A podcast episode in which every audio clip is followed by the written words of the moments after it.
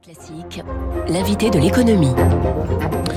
Bon début de journée à toutes et à tous, il est 7h15. Bonjour Philippe Chalmin. Bonjour. Bienvenue sur Radio Classique, professeur d'économie à Dauphine, directeur de Cyclope, et vous êtes le meilleur pour nous éclairer sur les matières premières, à commencer par les prix de l'énergie. Le gouvernement s'est donné un peu d'air avec son bouclier tarifaire annoncé par Jean Castex jeudi soir, bloquant les tarifs pendant qu'il y a une bosse, dit-il, en expliquant que les prix vont dégringoler en avril. Est-ce qu'on peut en être si sûr? Je dirais que c'est jouable, euh, mais euh, comme euh, sur des marchés, la seule chose dont je suis sûr, c'est que demain sera différent d'aujourd'hui, et donc c'est l'instabilité et la volatilité, rien n'est garanti. C'est jouable pourquoi? Parce que sur le marché du gaz naturel, il y, a des il y a des périodes de forte consommation et des périodes de moins forte consommation. C'est vrai que c'est maintenant alors que nous préparons l'hiver, qu'on a tendance à remplir eh, les stocks de gaz, donc la demande est la plus forte, et que normalement aux alentours du printemps, à moins qu'il ne fasse très très chaud et que tout le monde sur la planète se mette à mettre la climatisation, normalement la demande devrait être un peu moins forte. Il faut savoir que les prix du gaz sont quand même maintenant, et ça c'est quelque chose de nouveau, sont extraordinairement volatile puisque euh, on mesure le prix du gaz euh, au niveau international en dollars le million de BTU. Bon, ça c'est un, peu complexe, mais l'année dernière, euh, on s'est baladé entre 2 et 30 dollars le million de BTU. C'est une extraordinaire volatilité. Et aujourd'hui, le gaz naturel, ça vaut quand même presque deux fois le prix du pétrole en équivalent baril de pétrole, bah, baril de pétrole, ça, tout le monde le connaît. Bah, on est à peu près, on est entre 150 et 160 dollars. Alors, on a beaucoup expliqué que la, flambée des cours du gaz était liée à la reprise de l'économie euh, après pandémie, très forte demande en Chine, une certaine inertie entre la demande qui repart et l'offre qui suit ensuite. Mais en Europe, il y a tout de même un acteur qui joue un rôle très important, c'est la Russie, qui fait pression pour obtenir quoi finalement? Bah, écoutez, euh, la Russie utilise, comme beaucoup de producteurs d'autres matières premières, elle utilise l'arme des matières premières. Elle voit ces braves Européens euh, qui lui font les gros yeux, tu ne devrais pas aller en Crimée, etc., etc.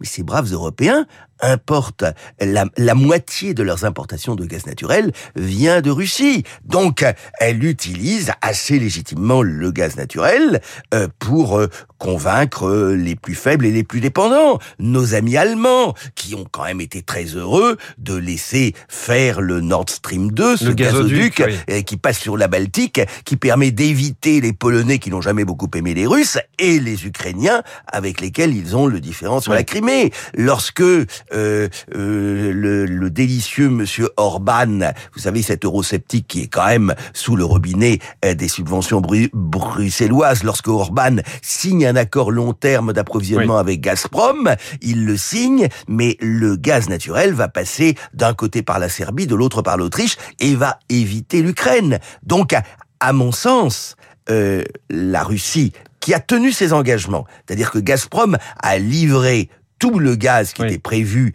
euh, dans le cadre des contrats. Par contre, ils n'ont pas euh, approvisionné le marché spot et c'est sur le marché spot que effectivement les prix ont flambé. Alors Philippe Chalmin, bien au-delà de l'énergie, les cours de très nombreuses matières premières explosent, le blé, le café, le coton, l'aluminium, chacune de ces hausses a sa propre explication. Il y en a une en commun, cette reprise mondiale, forte demande, difficulté aussi à acheminer ces matières premières, que ce soit par camion ou par bateau. Oui, alors il y a, y, a, y a, vraiment deux choses. Il y a euh, je dirais, une suite de vagues sur les marchés. C'est-à-dire que les marchés de matières premières qui ont flambé au début de l'année sont aujourd'hui souvent euh, euh, en phase de repli. Le plus spectaculaire, c'est celui du minerai de fer qui a pratiquement perdu la moitié de sa valeur euh, durant le mois d'août-septembre. mais par contre, aujourd'hui, ceux qui tiennent le haut du pavé, bah, vous l'avez dit, c'est le café, c'est le colza, c'est l'aluminium et quelques autres produits. Et puis, vous avez quand même là derrière. Alors nous, on l'appelle une commodité, un service qui lui a totalement flambé et qui est à l'origine de pénuries, non seulement pour les matières premières, mais surtout pour les biens transformés, je veux parler du fret. On a là un effroyable goût de d'étranglement. Euh, il faut se rendre compte que le prix pour acheminer un conteneur euh, d'Asie vers l'Europe a été euh, pratiquement par rapport à avant la pandémie multiplié mmh. par presque 10. C'est pour ça, par exemple, que le prix du café augmente parce que autant on peut comprendre que, que la, la reprise de l'économie mondiale fasse flamber certaines matières premières. A priori, le café, on n'en consomme pas plus après la pandémie qu'avant. Bon, vous êtes plus nerveux, donc vous en, vous en prenez peut-être un peu plus. C'est l'heure, hein, bon non, non, y, a, il y a deux facteurs qui ont joué sur le café. Un, euh, un facteur bon qui intervient de temps en temps.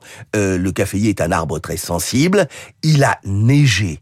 Il y a eu du verglas au Brésil. Le résultat, on pense qu'entre 10 et 30 des caféiers brésiliens sont morts, donc ne produiront pas l'année prochaine. Donc ça, c'est le premier élément qui a déclenché. Et puis il y a eu quelque chose, vous savez, il y a un truc qui s'appelle encore le Covid, et ça traîne beaucoup encore en Asie. Mm. Le Vietnam, c'est quasiment totalement confiné. Et le Vietnam, vous l'ignorez peut-être, c'est le deuxième producteur mondial de café. Lorsque vous allez prendre euh, ce matin au, au comptoir votre petit Oui. café, ce sera du Robusta. Eh bien, le Vietnam est le premier producteur mondial de Robusta. Ça fait un mois et demi que pratiquement pas de Robusta est sorti du Vietnam. Autre matière première ou à, à peine transformée, la pâte à papier, ça va peser sur l'économie du livre, de la presse, des colis. Là aussi, il y a une transformation aussi de l'économie avec tous ces cartons, tous ces colis qu'on livre à tour de bras. Tout à fait. Euh, il se trouve, alors le, le prix de la pâte à papier n'a jamais été aussi élevé, et ceci se répercute à, à l'aval. Euh, le prix du papier pour emballage a augmenté de 30%, euh, prix du papier impression écriture, dont usage graphique, augmente de 20-25%, etc. Alors c'est vrai que les prix étaient souvent bas.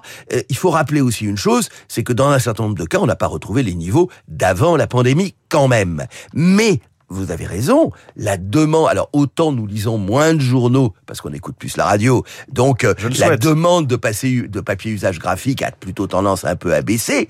Par contre, eh ben vous achetez un livre sur, euh, je ne fais aucune publicité, mais vous voyez à qui je pense. Eh bien, ce livre va vous arriver dans un emballage. Donc, le e-commerce est fortement consommateur de carton, euh, de la même manière d'ailleurs que pour des raisons euh, environnementales, nous essayons de prohiber le plastique. Hmm. Et donc, on a une énorme demande. Là aussi, et c'est un point commun pratiquement à tous les marchés, là aussi, qui est le premier consommateur mondial, qui est le premier acheteur mondial de pâte à papier Bien entendu, la Chine. Voilà, la Chine au, au centre du jeu de tout ce dont on vient de parler, puisqu'il y a aussi euh, effectivement euh, le minerai de fer dont vous avez parlé. On pourrait en parler des heures. C'est passionnant. Philippe Chalmin, professeur d'économie à Dauphine, directeur de, de Cyclope, invité de l'économie ce matin en direct sur euh, Radio Classique. Je renvoie aussi à, à votre blog, puisque vous, vous aussi, vous avez eu votre mot à dire sur Bernard Tapie. Je renvoie à votre blog. Vous avez l'adresse?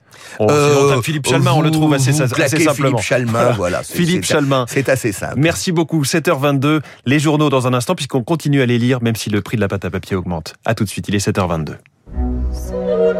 Vous écoutez Radio Classique. Avec la gestion Carmignac, donnez un temps d'avance à votre épargne.